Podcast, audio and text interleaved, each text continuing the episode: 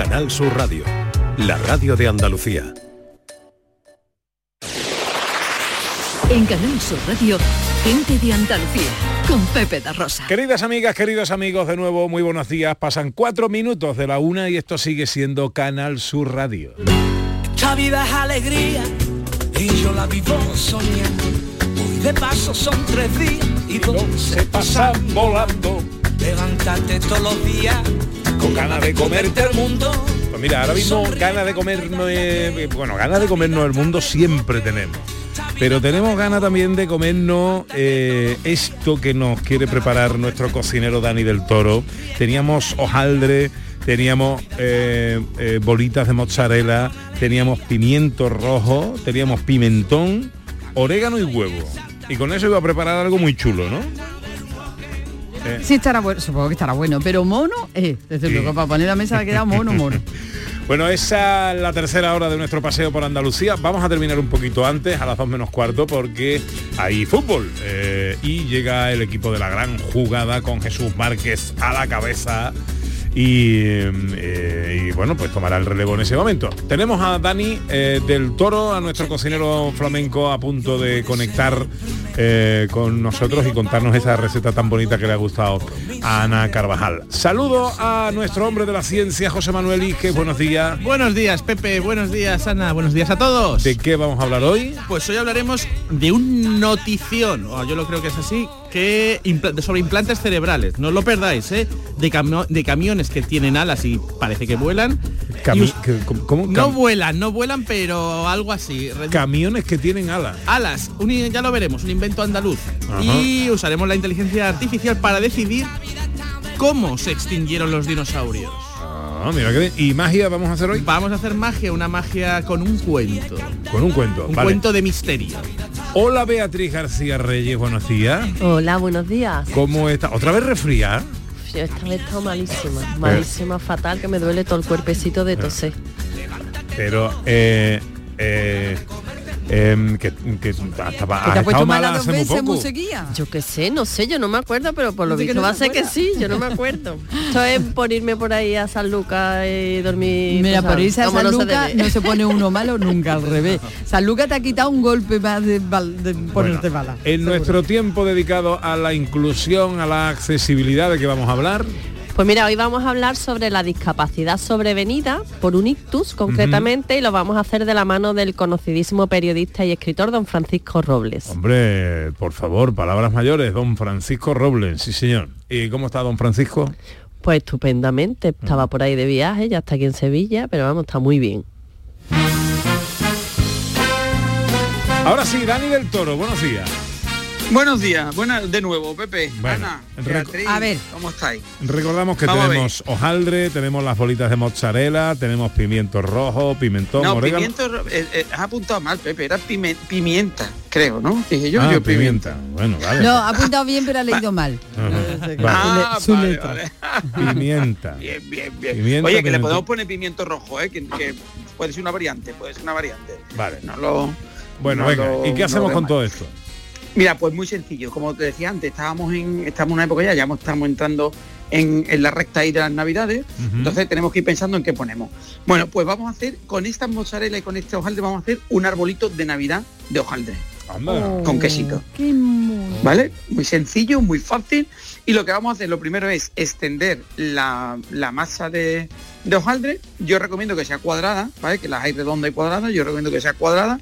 Y vamos a hacer, eh, bueno, pues vamos a hacer cortes, vamos a hacer cuadrados, vamos a cortar a lo largo y a lo ancho esa masa de hojaldre y Sí. vamos a hacer cuadrado porque lo que vamos a hacer es envolver cada bolita de mozzarella, con lo cual tendréis que hacer unos cuadraditos más o menos del tamaño que luego sepáis que vais a envolver esa mozzarella. Ujú. O sea que dependiendo del tamaño de la mozzarella, hacemos los cuadraditos, ¿vale? Para que nadie se nos complique y, se le quebre la cabeza. Y ahora con las bolitas de mozzarella lo que vamos a hacer es meterlas en un bol, le vamos a añadir esa pimienta, el pimentón, el orégano, un poquito de aceite. Oye, que, que queréis meterle otras especias que os gusten más, perfecto. Comino, eh, tomillo, ¿vale? Especias variadas. Y eso lo que vamos a hacer es embadurnarlo bien, meterlo bien ahí eh, en que se, que se macere. Y ahora simplemente cada bolita la vamos a envolver en un trocito de, de masa de hojaldre. ¿De acuerdo? Sí. Y ahora Vale. lo que vamos a ir haciendo es en una mes, en una, en una bandeja de horno, vamos a formar un árbol de Navidad. Es decir, ponemos una, un- vamos poniendo las bolitas una a una en fila, luego otra fila más pequeñita, otra fila más pequeñita, otra fila más pequeñita, hasta llegar al pico del árbol, donde habrá una sola eh, bolita Bola. de hojaldre. Y luego en la base vamos a hacer una especie de tronquito con dos o tres eh, mozzarella con dos filitas más y hacemos un triángulo con una base de un, de un arbolito. Eso lo pintamos de huevo, lo metemos en el horno a 185, 190 grados hasta que veáis que la, el hojaldre está hecho y está dorado. Es que son unos 20, 25 minutos. lo Queda la más de bonito. Queda chulísimo, queda Mm. chulísimo porque lo presentas en la mesa con así en forma de árbol y la gente, los comensales lo van a ir cogiendo, pellizcando cada bolita y comiéndosela. Eh, ¡Qué maravilla! Qué bien. Dani. Mono, Sí, sí, mono. sí, sí, muy Qué chula, bueno. muy chulo. Sí, sí. Os lo recomiendo Hombre, totalmente. vamos. para una, un entrante de mesa, fantástico. de comida navideña, ¿no? Sí, sí, sí, sí, Esta sí. noche vieja vienen mi- mi- mis suegros y mis padres Hombre, y, le- y les voy a poner eso corriendo. Ah, Ah, Eso, eso, eso. Qué bien, qué bien. bueno, no le metes mucho picante, no le metes mucho picante, pero me parece que el suegro. Le, le ¿sabes? echo, te ¿eh? echo la culpa a ti, te envío al suegro, vas a ver qué Ya, divertido. ya, ya, ya. Yo no he Muy hecho las bien, cantidades. ¿eh? Dani, te mando Oye, un abrazo. enorme. Adiós, Venga, bonito mío. adiós,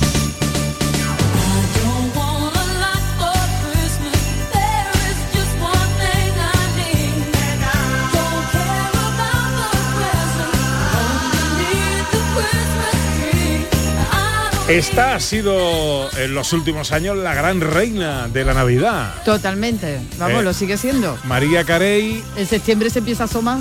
o Mariah Carey, como sí. dicen los americanos. Pues no, te equivocas. Este año no es la reina. Este año la reina es esta.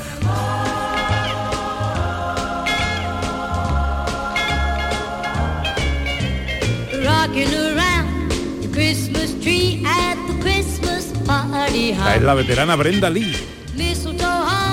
Pues you este Rocking Around the Christmas Tree Es el villancico que ha llegado a número uno en la Billboard Hot, que es la que mide los éxitos ¿Ha desbancado a la María? y ha desbancado a la Mariah. Que, ya le vale a la. Que la última vez que hablamos de la Mariah había facturado 60 millones de dólares ya con el villancico, Ya está bien, ¿no? con, con uno solo. ¿eh? Bueno, bueno, a ver qué pasa el año que viene, porque ahora hay que mantenerse, ¿eh? De todas formas, te diré que no quiero hablar de la reina María Carey, no quiero hablar de la reina Brenda Lee, porque hoy de quien quiero hablar es de la reina del Caribe.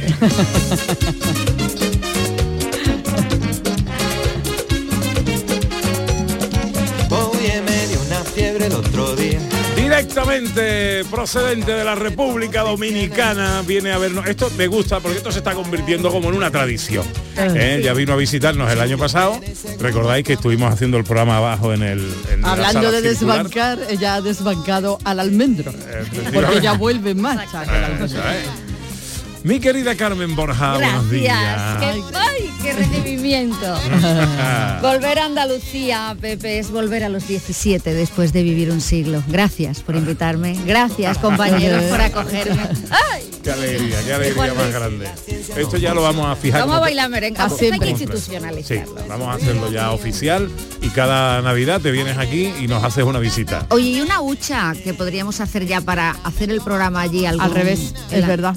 Para que os vayáis vosotros. Eh, No venir yo todos los años. Tiene yo creo que esto razón. mm, debería de tener. Mira, mira, Yelo, me gusta, le gusta la mi idea. Son como las cosas de. Acariciáis la idea, ¿eh? Claro, de ida y vuelta. Esto tiene que ser de ida y Las vuelta. colombianas como los cantes de ida y vuelta. Porque ahora mismo, ¿qué tiempo hace en República Dominicana? Punta Cana, que es más concretamente donde iríamos. Siempre hacen de 29 a 32, siempre es agosto, da igual la época.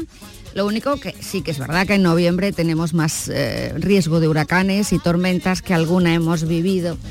Buah. No, no, no os imagináis, no os imagináis, no os Sí, imagináis muy el, el- el ruido ya, mm, mm, aunque no vaya a pasar más nada, es tan ensordecedor que quieres gritar, quieres morir, o sea, no sabes dónde meterte porque además tú estás medianamente en un sitio, en unas casas decentes. segura. Claro, pero tú estás viendo eh, o, o estás oyendo o, o te están diciendo que la- las casas de concreto están volando. Entonces, tú dices, Dios mío, vale, gracias por por yo poder tener este techo y, y esta calidad y calidez de vivienda, pero se quedaron 28.000 personas sin hogar en el último que ha habido. Madre mía. La, tempo- Afirmativo. la temporada de huracanes es... eh, Noviembre. Octubre, noviembre. Pues noviembre no vamos. En noviembre Eh, no vamos. hay noviembre, es, este no ha sido del todo malo. Este no ha sido, pero es, sí, mejor no arriesga. Tenemos muchos meses. Tenemos muchos meses. A tu resfriado no le iría mal ahora un poco de punta cana, me iba con los ojos cerrados, vamos. Eh. ahora Con lo puesto. bueno, eh, y vas a estar aquí, creo, este año más tiempo que, que otros años. Sí, cada año voy un poco más. Básicamente, sí. Básicamente porque mis padres tienen 91 y 92. Wow. Y aunque están de la cabeza, mejor que tú y que yo, eh, realmente los años por supuesto que se notan y luego los afectos cada vez cuesta más coger el avión, por razones obvias. Y aparte, este año voy a alargar un poco más también porque el día 6 de enero cumplen 74 años de casados. Madre mía. Qué Eso es un. Guinness. Nos quedan ya. Eso es un Guinness. Y que estén bien ambos, porque a lo mejor hay, pero no en las mismas condiciones de Sí. independientes, que se valen por sí mismos. Concierto, vamos. Eso es. Pero vamos, mi madre sigue poniéndose tacones, hace de comer divinamente, ayer se pegó una panza a bailar. Eh, quiero Ah. decirte, es una tienen los genes de Matusalén. que espero me los transmita. Qué bueno. Nos los transmita. Bueno, siéntete hoy nuestra invitada. Eh, Gracias. aquí pasan cosas. eh, siéntete una más de la mesa. Así Porque ahora, por ejemplo, vamos a hablar de ciencia.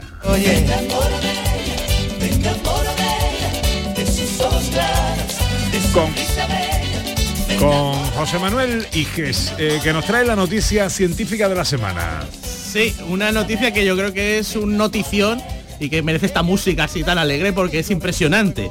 Se diseña un implante cerebral que ayuda a restaurar funciones cognitivas dañadas después de una lesión en el cerebro.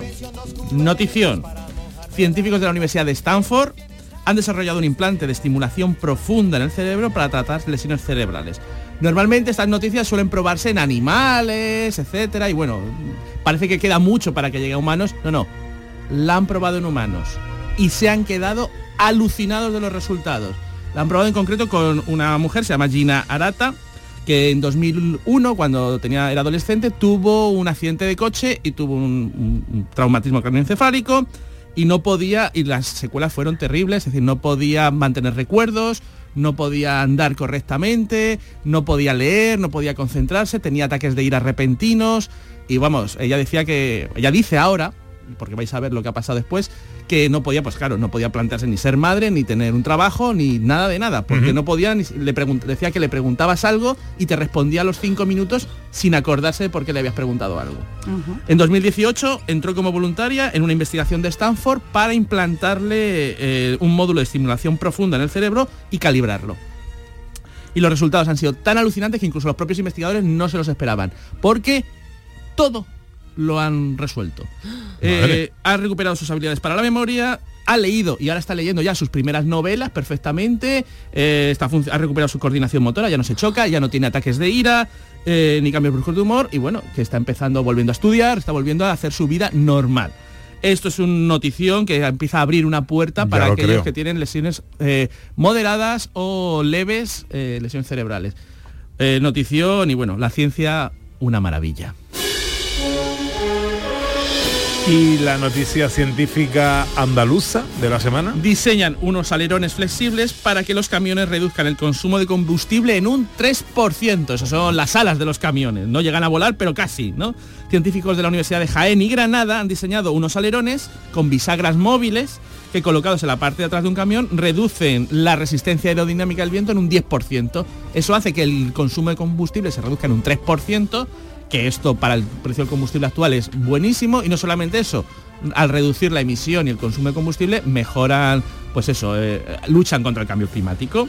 Eh, ya están listos, ya se han probado en túneles de viento y están listos para empezar a, a producirlo a escala industrial. Han recibido todos los vistos buenos.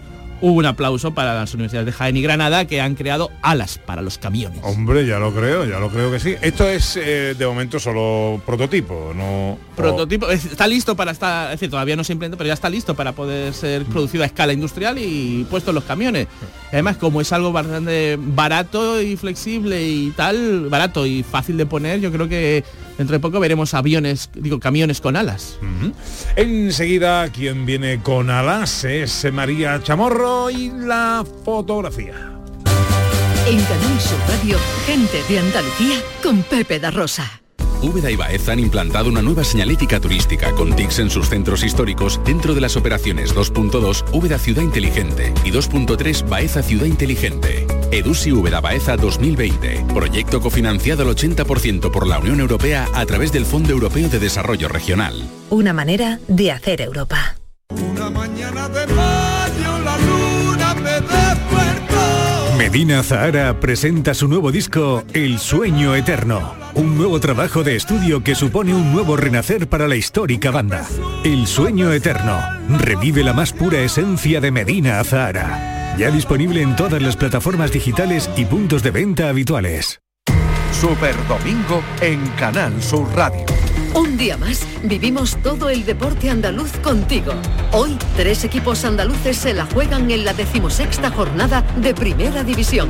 Atlético de Madrid, Almería en el Metropolitano, Granada Athletic Club de Bilbao en Los Cármenes y Cádiz Osasuna en La Tacita. Más toda la actualidad del deporte andaluz en juego durante esta jornada. Síguenos en directo. Comenzamos a las 2 menos cuarto en la gran jugada de Canal Sur Radio con Jesús Márquez. Contigo somos más Canal Sur Radio. Contigo somos más Andalucía.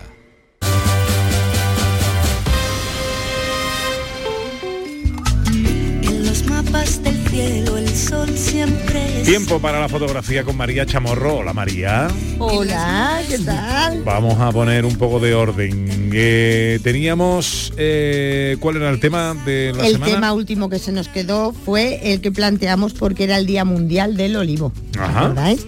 Era el Día Mundial del Olivo y entonces le pedíamos a los participantes del concurso que nos enviaran fotografías pues de todo lo relacionado con el olivo. Desde una almazara, desde una almazara hasta un estero, hasta una aceituna, hasta un árbol, hasta el aceite, lo que ellos quisieran. Era un tema amplio para desarrollar bien la creatividad y la imaginación. Bueno, pues vamos con la reseña, si te parece. Pues vamos con las reseñas. Mira, en primer lugar tenemos una reseña de Maripaz Cabeza. Titula esta fotografía eh, de padres a hijos, ¿vale?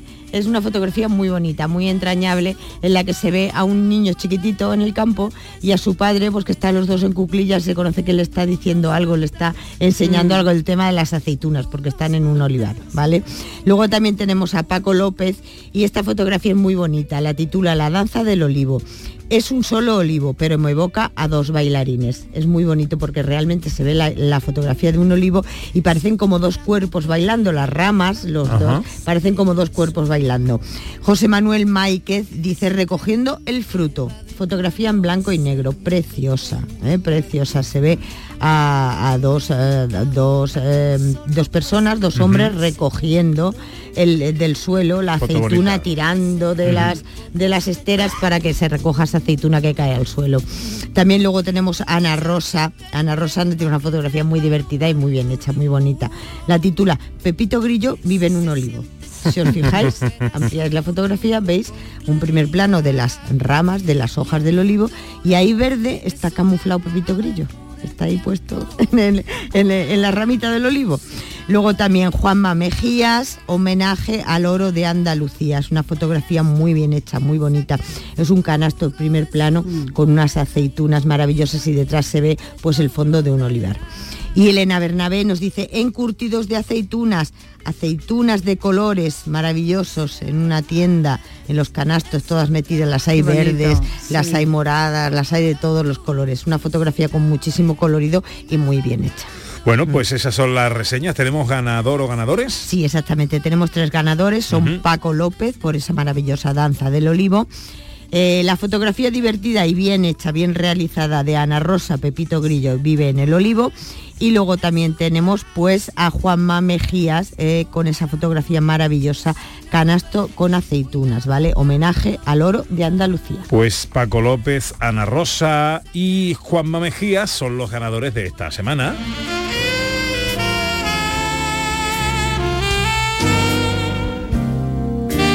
Ya sabéis que eh, eh, pasan a la final, eh, que será la semana que viene. Exactamente. Haremos los ganadores de este mes, eh, el mes de noviembre. Eh, y eh, tendrán acceso a ese magnífico premio para pasar un, min- un fin de semana en alojamiento y desayuno en cualquiera de los cinco hoteles Villa de Andalucía, a saber, Laujar de Andarax. José Manuel, Cazorla. eh, Beatriz, Grazalema. mirando la chuleta, Mm, Bubión. Ubión, y me falta uno que Eh, es Priego de Priego Córdoba. de. Ahí está. Bueno, tema para la semana Vamos que viene.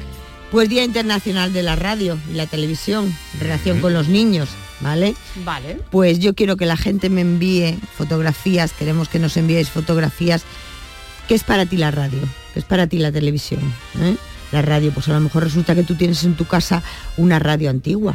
¿Eh? El otro día pasaba yo por una tienda y vi unas radios antiguas maravillosas, pero tengo- de las de lámparas, ¿eh? de las de, de la que llevaba la lámpara Sí, por sí, sí, maravillosas, maravillosas. Un micrófono, un- una locución, un- un- una persona que está, que resulta que tú vas por la calle y de repente te encuentras par- a las típicas personas, los típicos chavales que están de becarios en las televisiones, que te lo encuentras con las cámaras haciendo reportajes, Ujú. ¿vale? Pues todo eso queremos, fotografías que estén relacionadas con la radio con la televisión. Yo tengo una fotografía maravillosa con mi Carmen Borja. Ay, qué bonita. Aquí de mi, de mi radio, de qué esta bonita. radio, de nuestra radio, de esas mañanas que hacíamos programas, que estábamos Wow. aquí. Es una buena pregunta hoy para Carmen Borja, que es para ti la radio y la televisión. Por favor, mucho más. La radio que la tele. La radio supera absolutamente a todo. La radio es mi vida. De hecho, mm, eh, bueno, eh, da gusto que te paguen, pero la haría, la haría gratis. Totalmente, es verdad que sí, es verdad que sí. Eh, Sí, sí, es maravilloso. realmente sí. Cuidado, cuidado, que hay que... Cuidado con la frase. Pon la primera parte solo. están escuchando, Pon la primera parte. Gracias, María. Muchas gracias a vosotros. Que caiga un aguacero de yuca y té, del cielo una harina y al sur una montaña de berro y miel. Bueno, cuando, cuando uno vive fuera y viene a su casa, a su tierra, ¿cómo, cómo te organizas la, eh, la agenda para hacer qué cosas haces? Mm, acaba de salir una maleta que te puedes subir en ella y la llevas como una moto eh, con ruedas, realmente, y además soporta hasta 110 kilos. O sea que todavía puedo engordar un poco más para ir. Eso es lo que necesito, porque realmente vivo, no me desmonto de un avión, de un tren, lo que pille. Eh, que no, bla bla, lo que sea para eh, ver a mis afectos, que son muchos, repartidos todos, y he venido básicamente, eh, claro, Sevilla ha sido un, un puerto en mi vida donde jamás podría cerrarlo, el puerto de Indias. Han sido 14 años regalados a Sevilla y Sevilla eh, regalados a mí. Entonces hay una, es más que una ciudad, un idilio con la capital hispalense y, y con todos vosotros, que en definitiva estamos hechos de jirones del pasado y, y- y yo no sería yo si no hubiera pasado por aquí. La que soy hoy, o lo que queda de mí. sí. La radio, la radio, la radio. Bueno, Iges, eh, ¿de qué nos vamos a enterar hoy? Pues hoy nos vamos a enterar de cómo funciona una placa de inducción, ¿no? Es decir, que estamos hoy en estas épocas y falta añadirle la idea de placa de inducción magnética, porque ahí está la clave. Eh, una placa de inducción, hay un electroimán, como el que hacíamos, no sé si lo habéis hecho alguna vez en el cole, de enrollar una bobina alrededor Sí. de un metal, le da y se transforma en un imán. Pues eso es lo que hay dentro de una placa de inducción, ya está. Poquito más sofisticado, pero básicamente eso. ¿Qué se pone encima? Pues un recipiente que, sea, que no sea paramagnético, es decir, que acepte el, la- el magnetismo. Es decir, no vale un recipiente de barro, tiene que ser un recipiente de metal. ¿Y qué ocurre? Cuando empieza a conectarse, el flujo magnético hace que se muevan los electrones y empiecen a chocar unos con otros. Y esto es como un concierto estos de ska o de, o de heavy, que empieza todo el mundo a moverse, a chocarse y se genera calor. Porque el calor para que lo sepamos todos, es em, moléculas chocando unas con otras. Eso es el calor. Si lo viéramos pequeñitos son eso. Uy, a partir de ahora cuando cocine mi placa de inducción voy a ver los electrones así con las melenas. Bailando, sí, sí, sí, a lo bestia. Pues es heavy. eso. Y así funciona una placa de inducción. Y por eso, aunque esté encendida, si ponemos nuestra mano en la, encima de la placa, no nos quemamos porque nuestra mano es paramagnética. Hay que tener cuidado si tenemos joyas o algo así, que sean baratas de metal o relojes de metal, lo ponen, pues sí que va a empezar a, a calentarse el reloj. Y... Bueno, eso de que no quema es relativo. Siempre algo calienta, ¿eh? Sí quema, ¿eh? Mm, algo- Bueno, poco. Poco, poco, pero vamos, poco comparado con lo que... Hombre, sí, sí. No, no está rojo vivo, pero yo, yo no pondría la mano. ¿eh? Vale, bueno. Pero ¿En el fuego? El fuego, pero bueno. Quema, por decirlo, poco, poco. No, no, es, como- no, es, peli- no es tan peligrosa como Sí, sí, sí, el sí, fuego, eso, que eso sí que ya te Claro. achicharra y produce quemaduras. Y básicamente es eso. La placa de inducción magnética funciona gracias al magnetismo y a un electroimán de los del cole.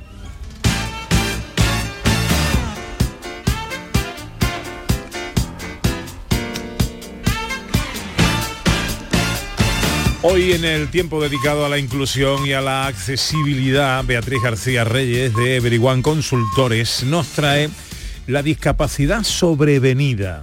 ¿Por qué, Beatriz? Pues mira, Pepe, porque cada vez que hablamos de mejorar nuestras vidas, implementando accesibilidad a los espacios o a los servicios, eh, muchos suelen pensar que esto solo les interesa a las personas que tienen una discapacidad de nacimiento. Nunca se plantea que tan solo tenemos que estar vivos para tener una discapacidad, ya sea por edad, por un accidente o como consecuencia de una enfermedad. Hoy vamos a hablar de discapacidad sobrevenida y concretamente de la discapacidad adquirida después de tener un ictus. ¿Y qué es un ictus? Pues es una enfermedad cerebrovascular por la que el cerebro deja de recibir la cantidad necesaria de flujo sanguíneo con el que una persona puede desarrollar su vida con normalidad. Eh, esta falta de flujo sanguíneo afecta normalmente pues, a la movilidad, al lenguaje e incluso al razonamiento, a su conducta. Es lo que hablaba antes, Ige, que el, descubrimiento que, que ha comentado, yo creo que para las personas que tienen ictus Bueno, va una a re- ser una revolución. es Sí, una sí, sí. revolución, sí. Mira, una de cada cuatro personas, uno de cada cuatro de nosotros, ahora mismo estamos aquí sentados cinco, va a tener un ictus a lo largo de su vida. Vaya. Cada año se producen 200 casos de ictus por cada 100.000 habitantes en España. En Andalucía, la mortalidad por ictus es la más alta del todo el territorio nacional, siendo la primera causa de muerte de nuestras mujeres andaluzas y la enfermedad que genera más discapacidad en nuestra población. El ictus también es conocido, pues una embolia, una trombosis, son los Mm. nombres así más comunes. Se puede producir a cualquier edad, aunque sí que es verdad que el aumento aumenta el riesgo cuando vamos cumplien- cumpliendo años, siendo más frecuente a partir de los 55. Hoy mm, hemos querido traer con nosotros a don Francisco Robles, que es un escritor y periodista sevillano con una dilatadísima trayectoria en prensa escrita, radio y televisión. Pero mm, don Francisco Robles no nos viene a hablar de su experiencia profesional. Nos va a hablar de su experiencia como superviviente de un ictus. Pues me da mucha alegría, mucha satisfacción saludar a mi querido Paco Robles. Paco, buenos días. Hola, buenos días. Pepe, ¿qué tal? Pues mira, me, a- me alegra muchísimo saludarte. Eh, me Mira, hubiera, a mí, a mí también, a mí también. eh, eh, me hubiera ¿Y a gustado hacerlo personalmente. bueno, está aquí hoy que tenemos de invitada especial a Carmen Borja. Paco Robles, buenos días. Buenos días. Me alegra, me alegra Ah. mm, mm, escucharte muchísimo. Y a mí también, a mí también. Bueno, Paco, ¿por qué no nos cuentas qué te pasó eh, ese día del mes de marzo de de 2020, en plena pandemia? 20 21, 21. de 21. marzo. 20. El día que entraba la primavera. ¿Y, y qué te pasó? ¿Por qué te- ¿Cómo te diste cuenta de que algo no iba bien? Yo yo me di cuenta cuando me lo dijeron después, de- porque yo no me di cuenta, yo no me di cuenta. Yo yo estaba normal, eh, entonces me empecé a ponerme mal, mal, mal, mal. Y mi mujer Lola, eh, Lola me, me salvó la vida prácticamente, no, prácticamente y teóricamente. Eh, llamó rápidamente al, al hospital bien de Rocío y entonces vi- vinieron aquí un- y manda- mandaron con, con urgencia a, a, a una- a dos, dos operarios del hospital ¿no? para llevarme para allá. Yo no me di cuenta de nada, yo no me, me di cuenta de nada porque perdí el conocimiento. Yo recuperé ya el conocimiento cuando cuando ya me operaron a, a vida o muerte, vamos, me operaron porque Lola insistió en ello, ¿no? y, y, y- y por eso pude pude recuperarme. Paco, actualmente, ¿qué secuelas te ha dejado el ictus y cómo ha sido tu adaptación a esta nueva vida? ¿Has tenido que dejar de hacer cosas que hacías antes? ¿Qué papel ha jugado tu Bueno, familia? Sí, sí, sí, sí, sí. He tenido que dejarlo todo, todo. Eh, eh, yo sigo escribiendo, es, es- es- escribiendo, escribir es algo, es algo mío, es algo que, que me perseguirá hasta que me muera. Eh, pero, pero ya, ya, ya he dejado de, de trabajar, ¿no? Eh, a- a- yo, yo hago cosas muy puntuales, muy puntuales. Eh, se me nota en el habla, como lo podéis comprobar, como lo podéis comprobar, de que yo antes hablaba de, otro- de otra forma mucho más rápido, mucho más en el instante, eh, y ahora no, ahora no. Eh, eh, sobre todo lo he notado en la, en la capacidad, en la capacidad de, movi- de movimientos. Ahora hago una vida mucho más tranquila. Paco, antes de tener el ictus, ¿habías pensado alguna vez en las necesidades de accesibilidad de las personas con discapacidad? Y, si, si- y ahora, ¿qué, qué, postura tienes? Yo antes, antes había pensado, yo, yo tengo reconocimiento de, de, de, de todas las enfermedades raras y no tan raras. Y yo ahora tengo, tengo eh, con el ictus, yo tengo una minusvalía del 69%, minusvalía del 69, el 69 lo que tengo inmovilizado. Me estoy eh, aviando con un 39%, con un 31, perdón, 31. Y, y con, con el 31 lo hago todo prácticamente. Yo me levanto, me ducho so- solo, solo me, me ducho, me, me bajo, me, eh, me, me- me pongo el desayuno, yo lo hago todo, todo. Pero, pero se nota, se nota, se nota muchísimo.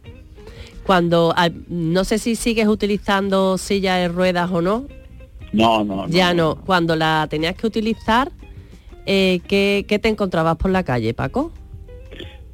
Eh, 20.000 obstáculos, 20.000 obstáculos.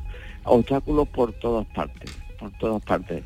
Sevilla, Sevilla, como en el resto de Andalucía, se- eh, eh, es una ciudad, pa- pa- pa- eh, eh, es una auténtica tortura para quien tiene que llevar a alguien en una silla de ruedas. Desde luego. desde Pa- luego. eh, Paco, ¿tú crees que la sociedad, que tenemos normalizada la discapacidad? No, no, no, no. En absoluto. Tenemos que aprender muchísimo de eso. Tenemos que ponernos al día, tenemos que invertir, tenemos que cambiar actitudes que hasta ahora son normales. Son normales, pero que, que, que cuando haya más ictus tendremos que ponernos del lado de los enfermos de ictus. Y mm, mm, la discapacidad, que es una realidad que, que está ahí fuera, ¿no? Pero que nadie quiere verla o, que miramos hacia otro lado, no la queremos mirar frente a frente. ¿Por qué crees que, que la sociedad reacciona así? porque no saben lo que es la discapacidad. Yo tuve el primer año, el primer año, eh, el primer año um, fue terrible, terrible porque yo no no era, no estaba, eh, no era yo, yo, yo era, yo era un- una cosa, pero hasta que no, no se, no se me eh, se, se, se, se centró todo, todo. Yo era una cosa, una cosa. Y, y ese, ese periodo fue, fue terrible, terrible, el primer año. Después ya a partir del segundo año ya empecé, empecé, empecé y ya ya ahora ahora estoy más o menos bien más o menos bien vamos, más, más o menos bien para cómo, cómo se puede estar de- con un ictus y con, y con un 31% de la de las eh, de, de las capacidades. Eh, ¿Qué, qué les dirías a las personas que han pasado por un trance como el tuyo, una situación como la tuya, que, que han pasado por un ictus? que, que tengan esperanza, siempre que tengan esperanza. La esperanza es lo último que se pierde, es lo que nos da Dios, la esperanza. La, esperanza, el día de la esperanza, de la esperanza será dentro de poco. Que tengan esperanza en el ictus, con el ictus, y que, y que, que vivan, que, que, que, que vivan a tope, a tope. Yo, por ejemplo, vine antes de ayer de Londres, de Londres, que, que- que he ido con Lola a Londres, yo he ido perfectamente a Londres, he estado en Londres, he ido al Royal Albert Hall, he ido a ver el musical de ABBA, todo, en Londres, Eh, en Londres, pues que, que intenten hacer el- lo mismo, que, que vayan a la playa, que vayan a la montaña, que vayan a donde, a donde se les apetezca, porque pueden hacerlo. Yo te agradezco mucho que haya eh, querido hoy compartir con nosotros tu testimonio eh, eh, y, y tengo muchas ganas de darte un abrazo personalmente, espero que lo podamos hacer pronto. Y dale, ya que estamos, un besito muy fuerte a tu Lola. ¿eh? Ah, un beso muy fuerte, sí, sí. Va- vale, gracias. Fuerte gracias. abrazo, amigo. Gracias. Gracias, No gracias. puedo creer que es verdad. Paco Robles, hace dos años ¿eh? Eh, ya eh, que convive con un ictus y con las secuelas. El- Claro, claro, las secuelas que, que, bueno, las secuelas dependen mucho de- del tiempo de reacción. Desde que tienes el ictus hasta que viene eh, el, el 061 a por ti. Mira, los síntomas más representativos. Tengo que- 30 segundos para que me cuentes esto. Rapidito. Señales de representativas del ictus. Dificultad para hablar, boca torcida hacia un lado, una parálisis facial o pérdida brusca de fuerza o sensibilidad eh, también de un lado de- del cuerpo. ¿Qué debemos hacer? Actuar con rapidez y llamar rápidamente al 061. No hay que esperar a que pasen los síntomas, ni ir al hospital conduciendo, ni avisar a familiares. Directamente al 061 y se aplica el código ictus. ¿Cómo ampliar toda la información de cuánto hablamos en esta sección dedicada a la inclusión y a la accesibilidad? Pues en las redes sociales de Everyone Consultores y en mi ex personal arroba BGD.